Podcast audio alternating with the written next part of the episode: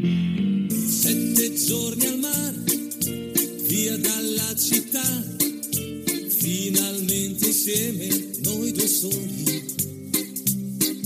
Sveglia accanto a te, poi dopo il caffè, passeggiate mano nella mano.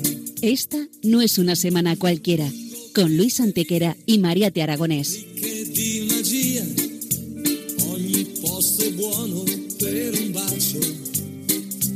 Hola a todos, bienvenidos una vez más al programa Esta no es una semana cualquiera en Radio María, con un servidor de ustedes Luis Antequera. y Mariate Aragonés.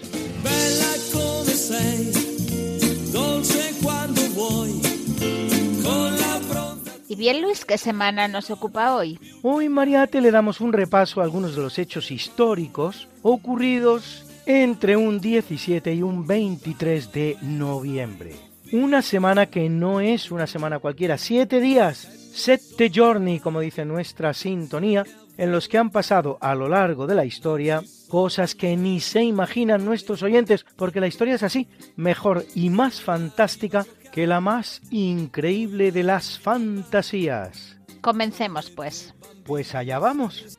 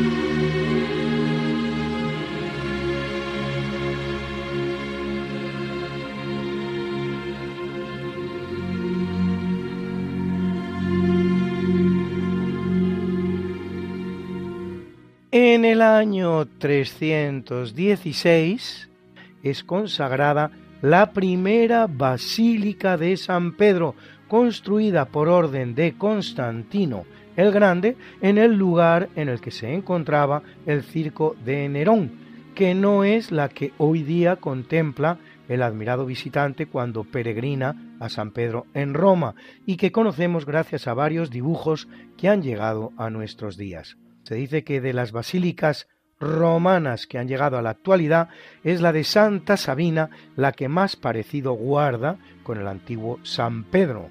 En la misma fecha, pero de 1626, es decir, 1300 redondos años después, será consagrada la nueva basílica.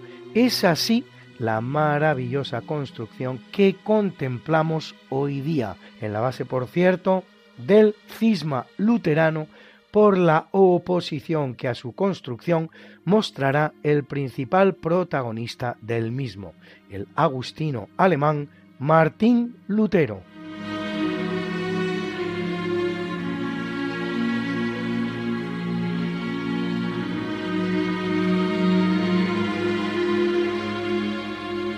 Y Ana Mafé, principal experta española y tal vez del mundo, en lo relativo a la reliquia del Santo Cáliz que existe en la Catedral de Valencia, nos cuenta lo que es su último descubrimiento sobre la reliquia.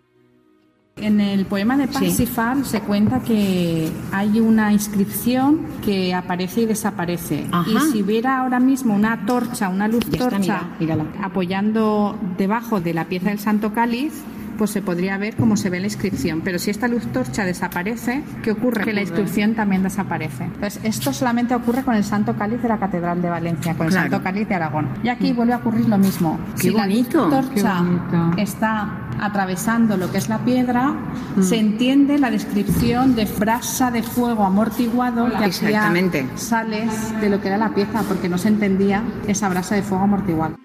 Era Ana Mafé, autora del libro El Santo Grial, explicándonos cómo una alusión que se hace en el poema Parsifal poema épico medieval germano del siglo XIII, obra de Wolfram von Eschenbach. Se corresponde perfectamente con una de las características que tiene el Santo Cáliz de Valencia, y que sólo este Santo Cáliz, entre las muchas reliquias del Santo Cáliz que existen en el mundo, tiene.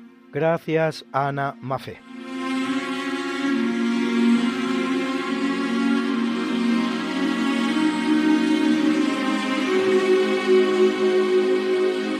En el capítulo siempre fecundo de la conquista, colonización y evangelización de América por los españoles, que va a permitir a los indígenas americanos el tránsito del neolítico al renacimiento en apenas dos generaciones, un tránsito que a los europeos había costado 7.000 enteros años, en 1499 el descubridor de América, Vicente Yáñez Pinzón, sale del puerto de Palos de la Frontera con cuatro carabelas con las que al llegar el 26 de enero de 1500 al cabo San Agustín II, cerca de Recife, hacia la parte norte del país, se convertirá también, además de descubridor de América, en descubridor del Brasil, tres meses antes, por lo tanto, de que llegue al mismo país el portugués Pedro Álvarez Cabral. Vicente Yáñez Pinzón, co-descubridor de América y descubridor del Brasil, es hoy nuestro navegante español de la semana.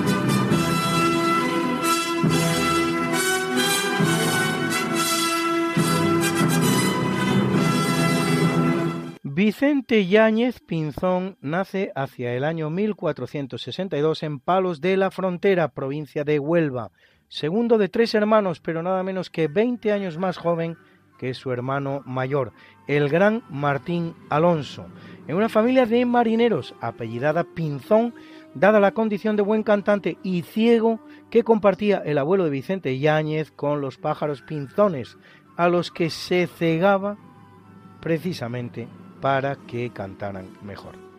Con solo 15 años participa en unos asaltos a unas naves aragonesas. A lo largo de su vida casará dos veces, con Teresa Rodríguez, de quien tiene dos hijas, y después con Ana Núñez de Trujillo, con la que se establece en Triana, Sevilla.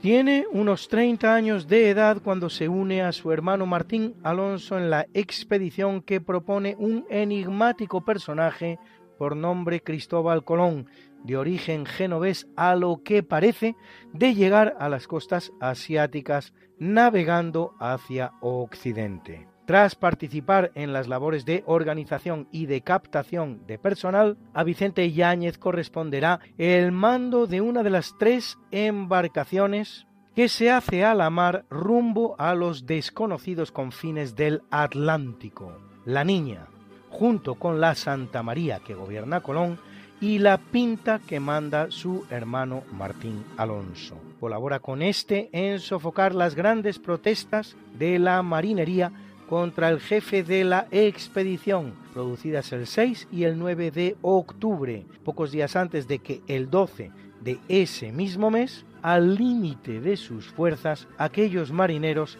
consumen la gran hazaña del descubrimiento de América.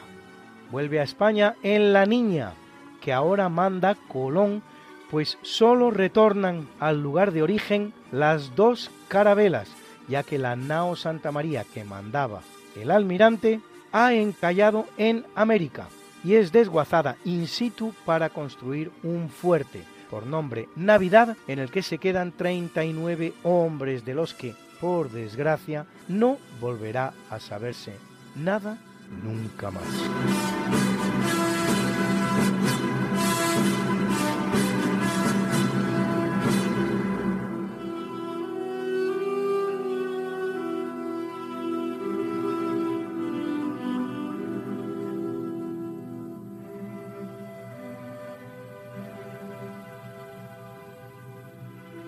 De vuelta en España, participa en 1495 con dos carabelas en la pequeña armada que manda Alonso de Aguilar, hermano del gran capitán, la cual recorre Italia y el norte de África.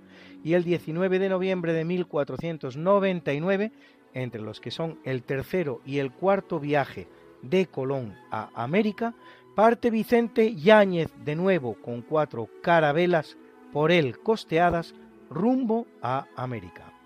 Según la obra Las décadas del Nuevo Mundo del milanés Pedro Mártir de Anglería, escrita a partir del testimonio de testigos presenciales, pasadas las Canarias y las islas de Cabo Verde, Vicente Yáñez toma rumbo sudoeste hasta perder de vista la estrella polar y cruzar el Ecuador, adentrándose así en el hemisferio sur, y siendo, según hace constar Herrera, el primer súbdito de la corona de Castilla y de León, vale decir del mundo, que la atravesó, la línea equinoccial, un logro más de los grandes descubridores españoles del momento.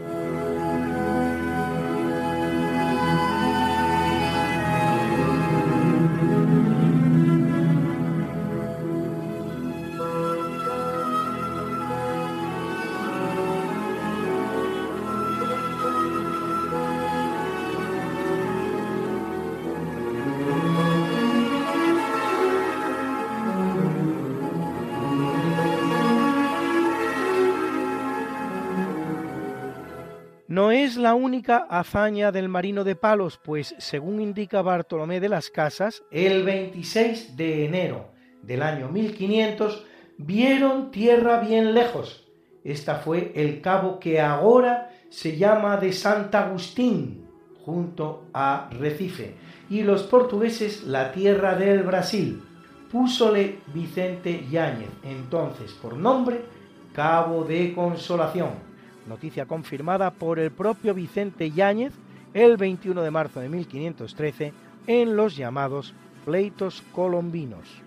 Este testigo es el mismo Vicente Yáñez Pinzón y sabe, e es verdad, que descubrió desde el Cabo de Consolación, que es en la parte de Portugal y ahora se llama de Sant Agustín, y que descubrió toda la costa de Luengo corriendo al occidente la cuarta del noroeste, que así corre la tierra, e que descubrió e halló la mar dulce que sale cuarenta leguas en la mar, e laguna dulce, e asimismo descubrió esta provincia que se llama Paricura, e corrió la costa de Luengo, fasta la boca del Drago. Lo que convierte a Vicente Yáñez en el auténtico descubridor del Brasil, adelantándose así en tres meses al portugués Álvarez del Cabral, que no llega sino en abril, y por cierto, no por su voluntad, que era la de dirigirse a las Molucas para hacer cargamento de especias, sino empujado por unos inoportunos vientos que le llevan a América. Tanto así que inicia inmediatamente el camino de retorno a Portugal y los portugueses no volverán ya a América hasta 1530, un año después de firmado el Tratado de Zaragoza que determinaba que las Molucas eran españolas, aunque Carlos V se las vendía a los portugueses por la extraordinaria cifra de 350.000 escudos oro. Cabe también a Vicente el título de descubridor y primer explorador del río Amazonas, como señala el cronista Gonzalo Fernández de Oviedo, que lo nombra el primero cristiano y español que dio noticia de este gran río. Anglería sigue informando sobre el viaje de Pinzón, su llegada al Orinoco, desde donde continúa hasta Paria, navega entre varias islas pobladas de caníbales, descubre la isla de Mayo, halla enormes árboles y hasta un asombroso animal marsupial.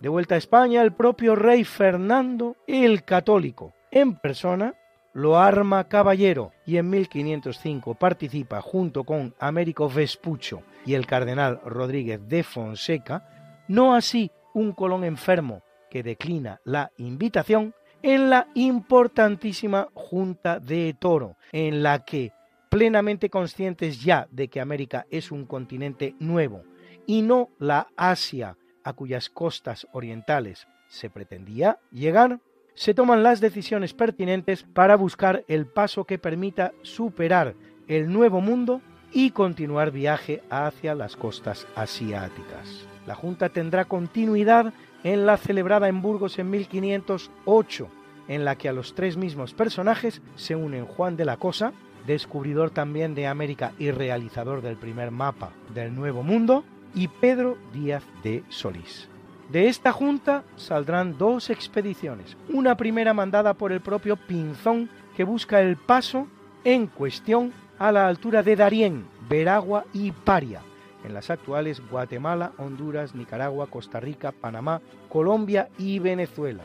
Con ocasión de la misma, Vicente se adentra en el Golfo de México y realiza el que cabe considerar primer contacto con la civilización azteca. Y otra segunda, mandada por Díaz de Solís, que busca el paso más al sur y descubre el río de la Plata, en el que, por desgracia para él, haya la muerte atrapado y asesinado por los indios charrúas.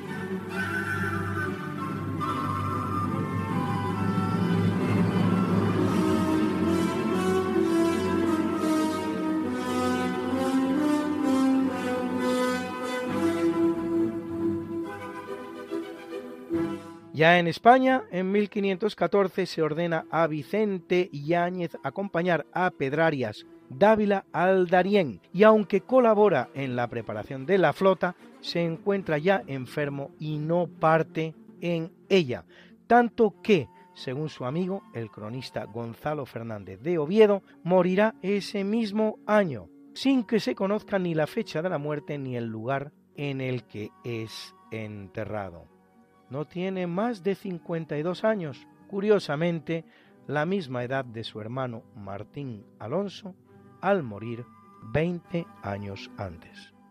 Vicente Yáñez Pinzón es el co-descubridor de América, el primer marino que traspasa el Ecuador, el descubridor del Brasil y del Amazonas, el co-descubridor de que América es un nuevo mundo y no Asia, y el primero que trae noticias del imperio azteca.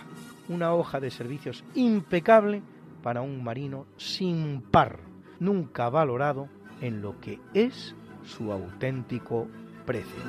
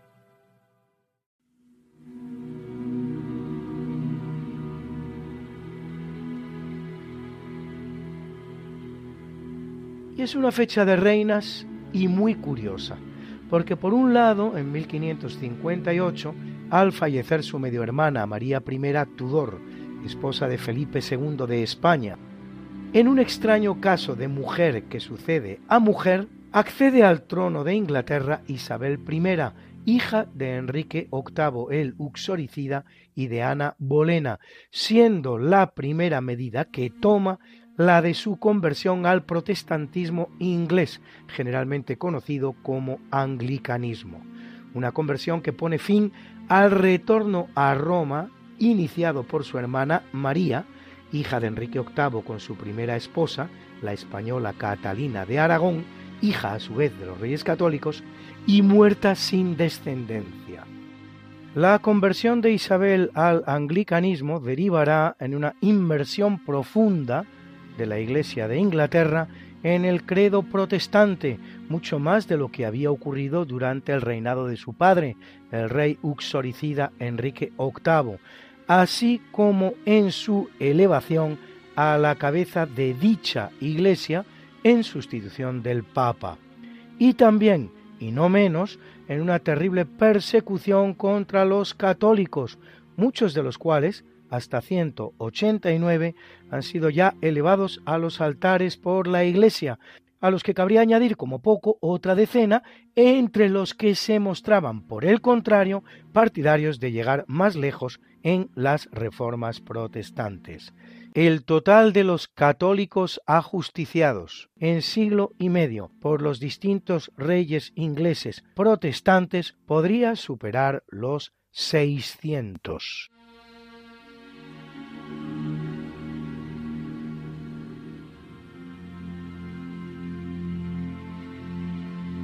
En 1632, 74 años después, es la niña de 5 años Cristina la que se corona reina de Suecia al morir su padre. Va a reinar 18 años, que no son pocos, pero no va a dejar el trono por morir o por ser depuesta, sino al producirse un hecho completamente inesperado, que es el exactamente contrario al que hemos visto antes, su conversión desde el protestantismo luterano hacia el catolicismo romano. Una vez que ha abdicado, Cristina se instala en Roma, funda en la ciudad eterna una pequeña corte y se transforma en uno de los grandes mecenas de su época. Sus magníficas colecciones de arte nutren hoy algunos de los más importantes museos del mundo, como el madrileño del Prado o el arqueológico de Nápoles su conversión al catolicismo y contrariamente a la de Isabel al protestantismo, no aparejará ningún tipo de persecución o martirologio.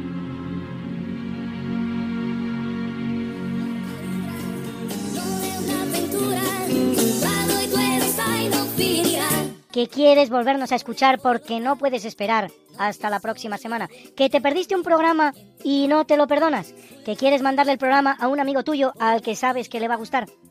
No te preocupes, todo tiene solución. ¿Conoces nuestro podcast?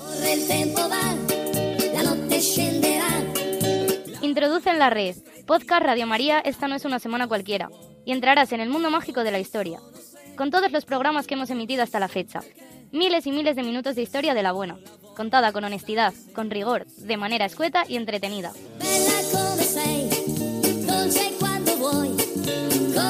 Ya sabes, el podcast de Esta no es una semana cualquiera. Para oír la radio cuando tú quieras, donde tú quieras y con quien tú quieras.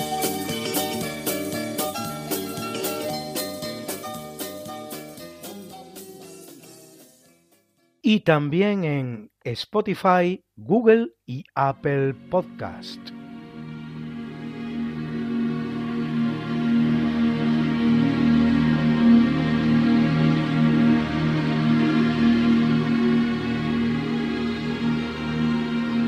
En 1659, reinando en España Felipe IV y en Francia Luis XIV, ambos países ponen fin a 24 años de guerra, firmando la llamada Paz de los Pirineos en la isla de los Faisanes, en el río Bidasoa.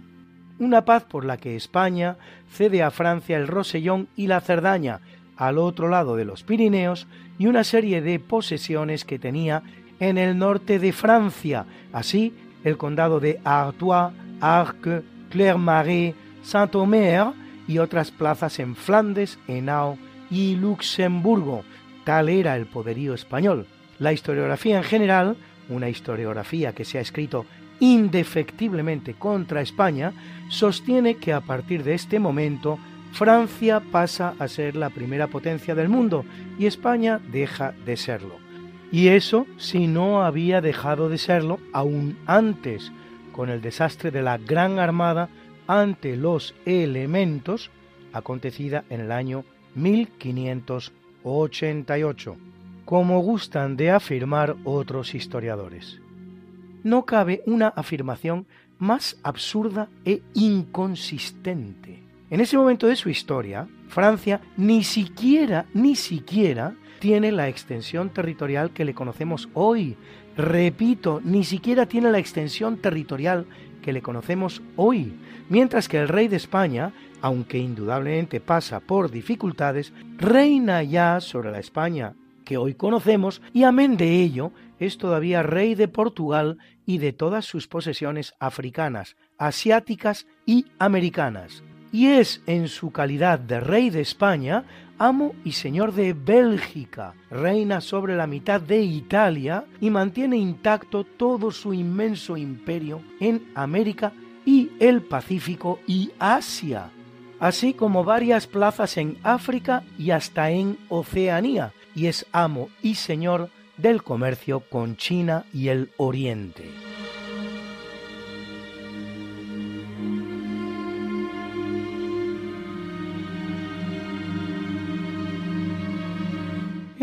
1869, la emperatriz española de Francia, Eugenia de Montijo, inaugura el Canal de Suez, canal de 163 kilómetros, llamado a abrir a los barcos un paso entre el Mediterráneo y el Mar Rojo, vale decir a la postre el Índico, obra en cuya construcción trabajarán más de un millón y medio de obreros, durante diez años y para cuya inauguración Giuseppe Verdi compone la ópera Aida, que hoy, justo a continuación, acompañará nuestro natalicio. La fecha coincide curiosamente con la que justo 30 años antes, en 1839, se producía el estreno de su ópera Oberto Conde de San Bonifacio, con la que Verdi inicia su meteórica carrera como compositor de ópera.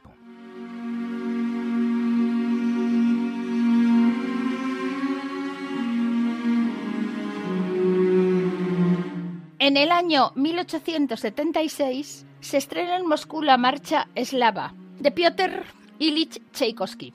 Tras una terrible matanza turca de cristianos ocurrida en el año 1875, Serbia le declara la guerra al Imperio Otomano, una guerra en la que se presentan muchos voluntarios rusos.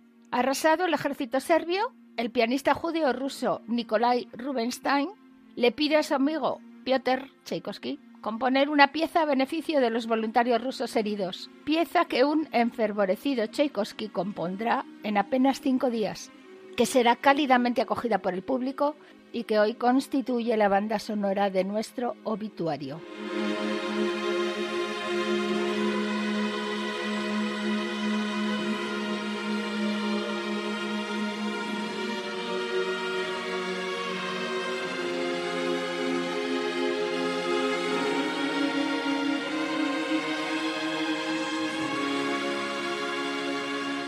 Corriendo el año 1991, tras formar parte de la antigua Yugoslavia, Macedonia proclama su independencia, no sin polémica, pues Grecia, que posee una región del mismo nombre, se opone a la misma. Yugoslavia, cuyo nombre significa Eslavos del Sur, es un país creado al término de la Primera Guerra Mundial, que reúne en torno a Serbia a una serie de territorios balcánicos, entre los cuales Croacia, Eslovenia, Bosnia, Herzegovina, Montenegro y la propia Macedonia que comienza su descomposición con ocasión de la caída del telón de acero, que sigue a la de la Unión Soviética en tiempos de Mikhail Gorbachev.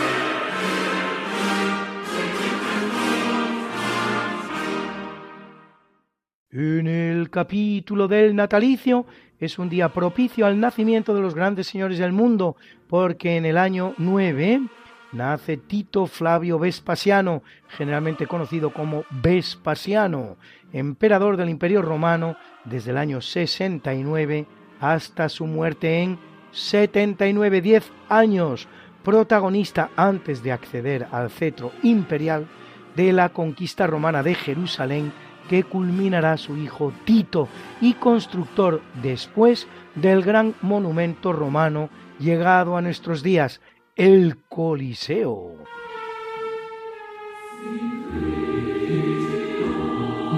En 1502 lo hace Atahualpa, último emperador inca al que derrota en la famosa batalla de Cajamarca uno de los grandes generales de toda la historia, el extremeño Francisco Pizarro, que con 168 hombres consigue derrotar al fabuloso ejército incaico formado por 40.000 soldados y apresar al Inca.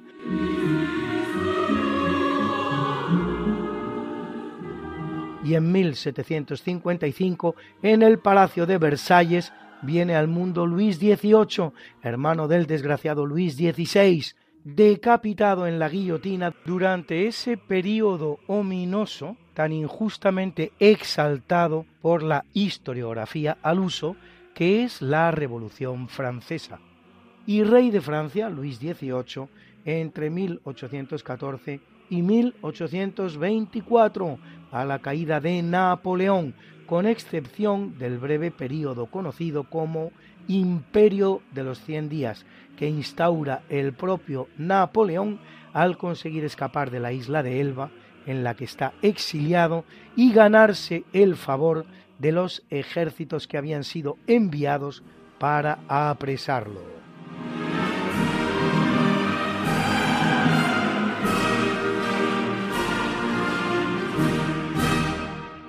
En el año 1907 ve la luz el gran cantante cubano Compay II, intérprete de este maravilloso Ataidi, las flores de la vida, con el que hacemos esta breve pausa musical.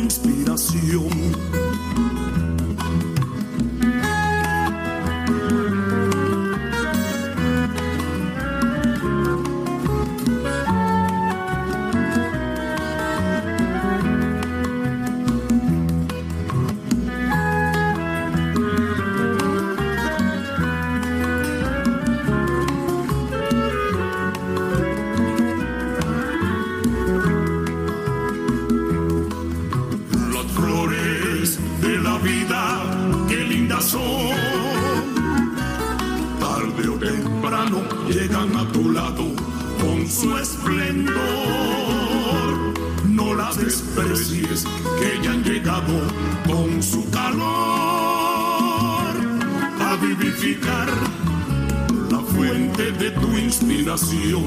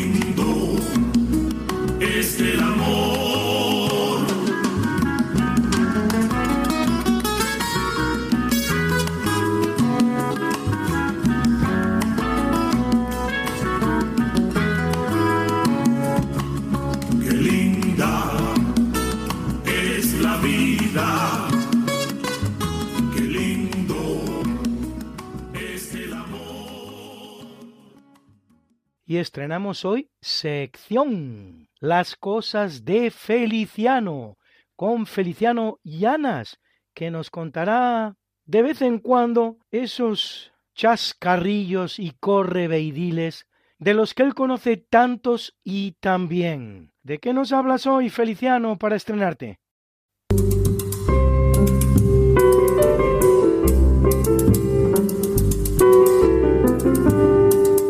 Hoy me siento políticamente incorrecto y por eso te voy a hablar de corridas de toros y de capeas. En estas capeas es donde se forjan las carreras de los jóvenes torerillos y a estas capeas era muy aficionado nuestro ilustre vecino y gran escultor taurino don Mariano Benjure, don Mariano el de los toros como le llamaban, y no digamos Antonio Díaz Cañabate y el pintor Zuloaga, que durante el verano abandonaba su cosmopolita vida en París para venirse a su castillo de Pedraza y participar en todas las capeas de los alrededores. Otro pintor al que le apasionaron los toros fue Pablo Picasso. Picasso vivió siempre con la nostalgia de España y no se perdía ninguna corrida de toros que se celebrara en Francia. Picasso era muy generoso con sus amigos y les solía regalar cuadros, dibujos, cerámica, pero siempre con la condición de que no pudieran hacer negocio con su firma. Pero Picasso sí permitía comerciar con sus regalos a los torerillos que estaban empezando, pues para así echarles una mano en sus penosos inicios. Se cuenta como los compañeros de un joven torero que iba por primera vez a Francia le advirtieron de que si Picasso estaba en la plaza, que sobre todo, sobre todo le brindara un toro, porque así el pintor le correspondería con un buen regalo. Bueno, pues a la vuelta los amigos le preguntaron cómo había ido con Picasso y el torerillo les dijo, Picasso, Picasso, vaya jeta, le brinda un toro, te juega la vida y luego te regala un mamarracho.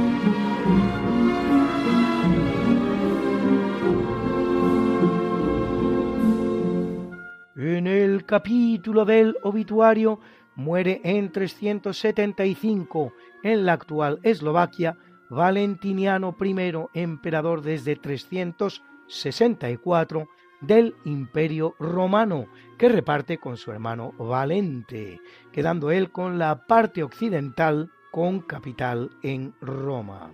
Habrá de hacer frente a varios pueblos germánicos, entre los cuales notablemente los alamanes, a los que conseguirá convertir en aliados, y también a sajones, pictos y escotos en la isla británica y en las costas de la Galia.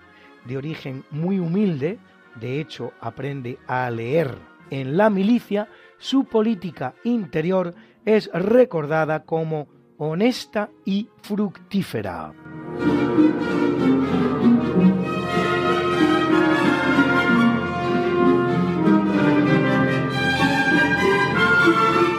En el año 1231, a la temprana edad de 24 años, abandona el mundo Isabel de Hungría, que viuda muy joven dedicará su riqueza a los pobres, a los que atiende personalmente construyendo hospitales para ellos. Canonizada por la Iglesia Católica solo cinco años después de muerta, dada la devoción que desde el mismo día de su muerte se generó. Isabel era medio hermana de Violante de Hungría, esposa que será de Jaime I de Aragón, conocido como el Conquistador.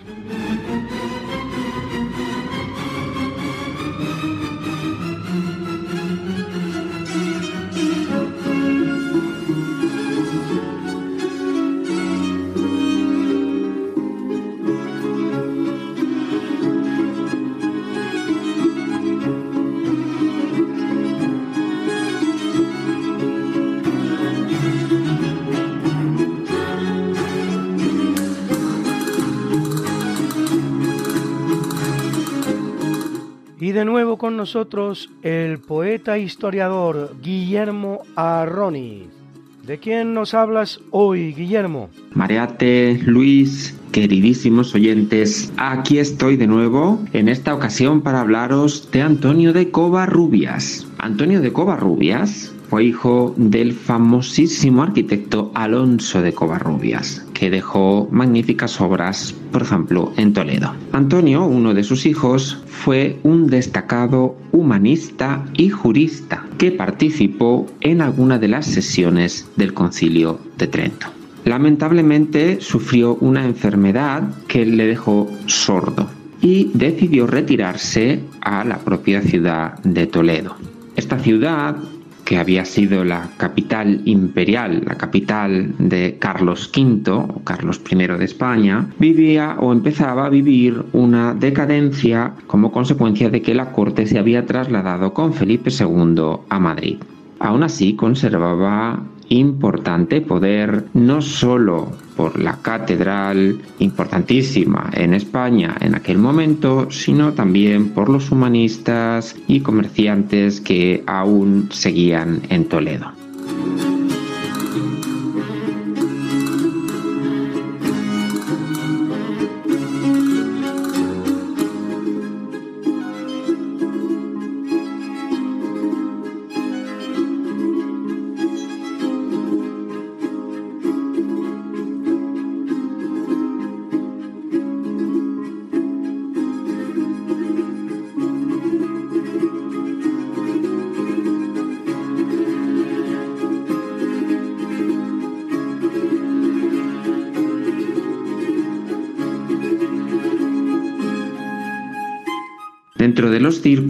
De la ciudad había sin duda uno de amantes de la herencia helenística y de ahí supongo la relación con el Greco, con Domenico Teotocopuli. Debieron ser amigos y como consecuencia este retrato en el que me inspiro hoy para el soneto un poco libérrimo, valga la contradicción, que os voy a leer y que intenta reflejar algo de la maravilla de este retrato que se encuentra en mi adoradísimo Museo del Greco de la misma ciudad. Vamos allá.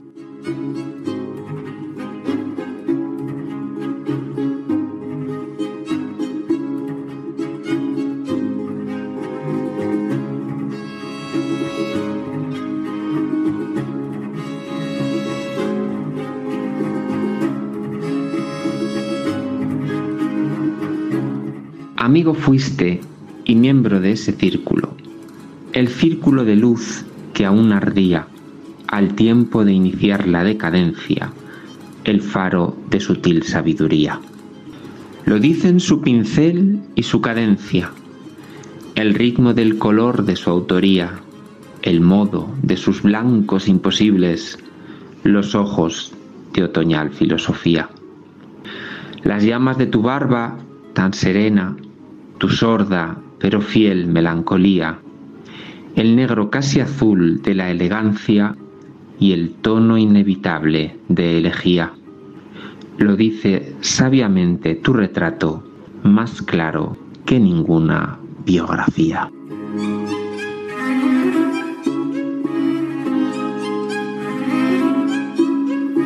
Antonio de Covarrubias, pintado por el Greco, glosado por Guillermo Arroniz.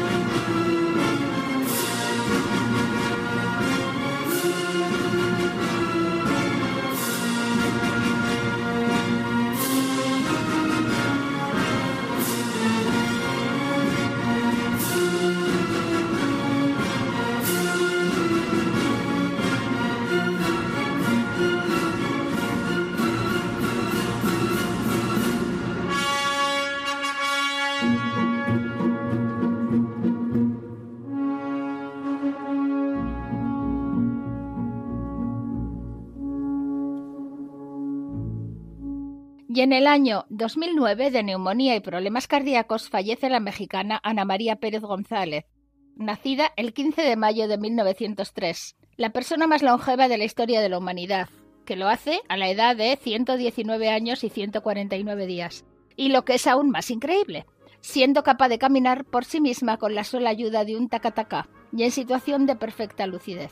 Desconocedora del español, solo hablaba la lengua mexicana tenne. Escuchen cómo se expresaba pocos días antes de morir. Ajá, si WhatsApp. Kaya WhatsApp kibela ni. No iba. Es que igual es que había muchos dice, to- no había carreteras todavía, puros árboles. Prosigue contando que a una corta edad perdió a sus padres, el señor Pedro y la señora María Juana, quienes partieron a la revolución y nunca supo de ellos. Ella le llama a este acontecimiento Pekshtalaf, que significa en español guerra o conflicto. ¿Se acuerda usted de la época de la revolución aquí en ki revolución,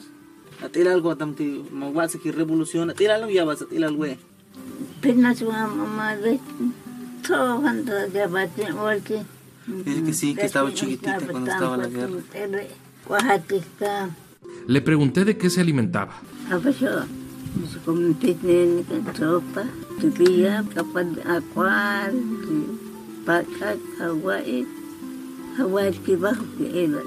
¿Qué dice? Que pues, ahorita dice que pu- pura sopa, dice. Pero antes sí todo lo que es del campo, dice, nopales.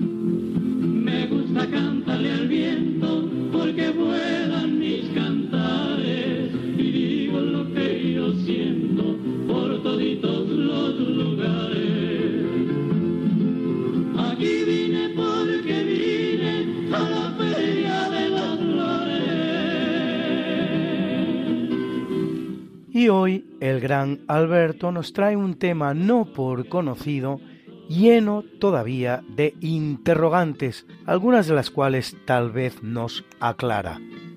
El 6 de agosto de 1945, en Hiroshima, con el lanzamiento de una bomba atómica, terminó un proyecto científico que había empezado el 13 de agosto de 1942. El proyecto se llamaba Proyecto Manhattan, estaba situado en Los Álamos. Ahí se construyó una ciudad y todas las mejores mentes de Norteamérica y de Canadá se juntaron allí para lograr una bomba atómica, puesto que pensaban que los alemanes, y con razón, ya estaban construyéndola. Aquí crearon dos bombas, una de fisión y otra de fusión, puesto que no sabía cómo iba a resultar. La cuestión es que en aquella época estaba de presidente Roosevelt y este proyecto solo lo sabía él y una serie de allegados, aparte de los que vivían en la ciudad de Los Álamos. El vicepresidente, que era Truman, no estaba informado de esto para nada. El año 1945, en abril, muere Roosevelt y le sucede Truman.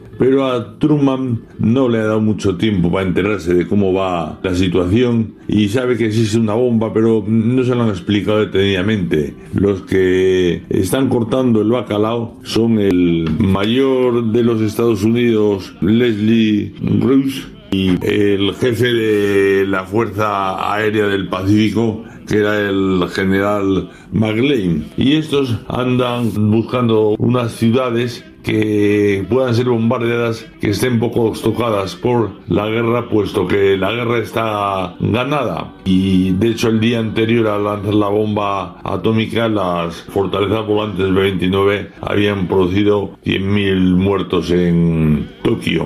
Bueno, pues entonces deciden que sea Hiroshima y Nagasaki.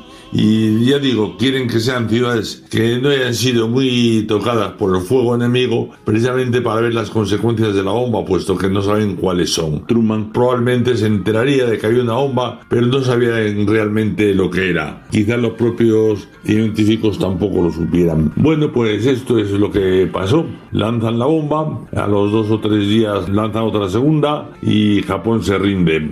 Si fue necesaria lanzar la bomba atómica, en mi opinión no, no es necesario puesto que la guerra estaba ganada y los americanos no tenían por qué ir isla por isla conquistándola, podían haber llegado directamente a Japón que este era el plan del almirante Nimitz, pero fue desautorizado por el presidente Roosevelt para usar el plan MacArthur que parece ser que era más conveniente para sus electores. El resultado de la bomba atómica es por todos conocido. Esto lo único que hizo fue asustar a los rusos y durante una temporada los rusos estuvieron tranquilos y sin meterse con nadie, excepto con los japoneses que aprovecharon para llevarse las islas Kuriles. Pues esto es todo y mañana será otro día.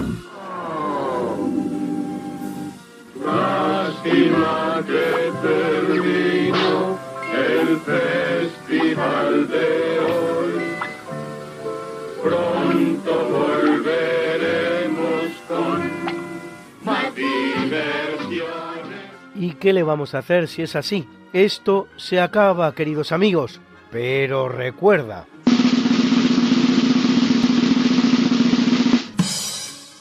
Quizás la mayor lección de la historia es que nadie aprendió las lecciones de la historia. Aldous Leonard Huxley. Aldous Huxley fue un escritor y filósofo británico emigrado a los Estados Unidos que cultivó todos los géneros de la literatura, novela, ensayo, relato corto, poesía, guía de viajes, guion cinematográfico, interesado asimismo por la parapsicología y el misticismo. Entre sus obras más recordadas La isla, Cielo e Infierno y sobre todas Un mundo feliz, donde describe un mundo futurista que registra parecidos con el que tenemos hoy, con el desarrollo de la tecnología reproductiva, cultivos humanos y manejo de las emociones por medio de drogas. Y de igual manera que lo hacemos en cada programa, presentamos para terminar la mucha buena y variada música que nos ha acompañado hoy como siempre. Y en el tercio de eventos hemos escuchado el adagio para cuerdas de Samuel Barber en los instrumentos de la New York Philharmonic Orchestra que dirigía Leonard Bernstein y también la Sinfonía del Nuevo Mundo de Antonin Dvorak interpretada por la Vina Filarmónica que dirigía Herbert von Karajan.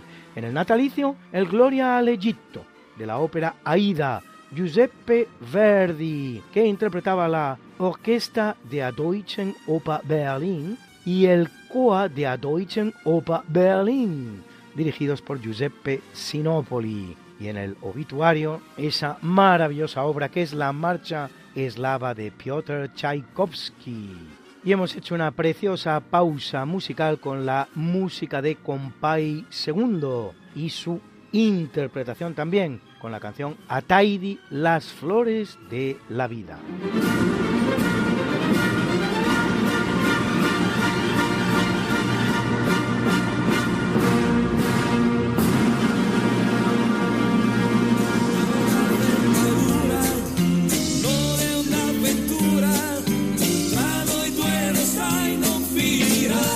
No es una semana cualquiera, a que teníamos razón.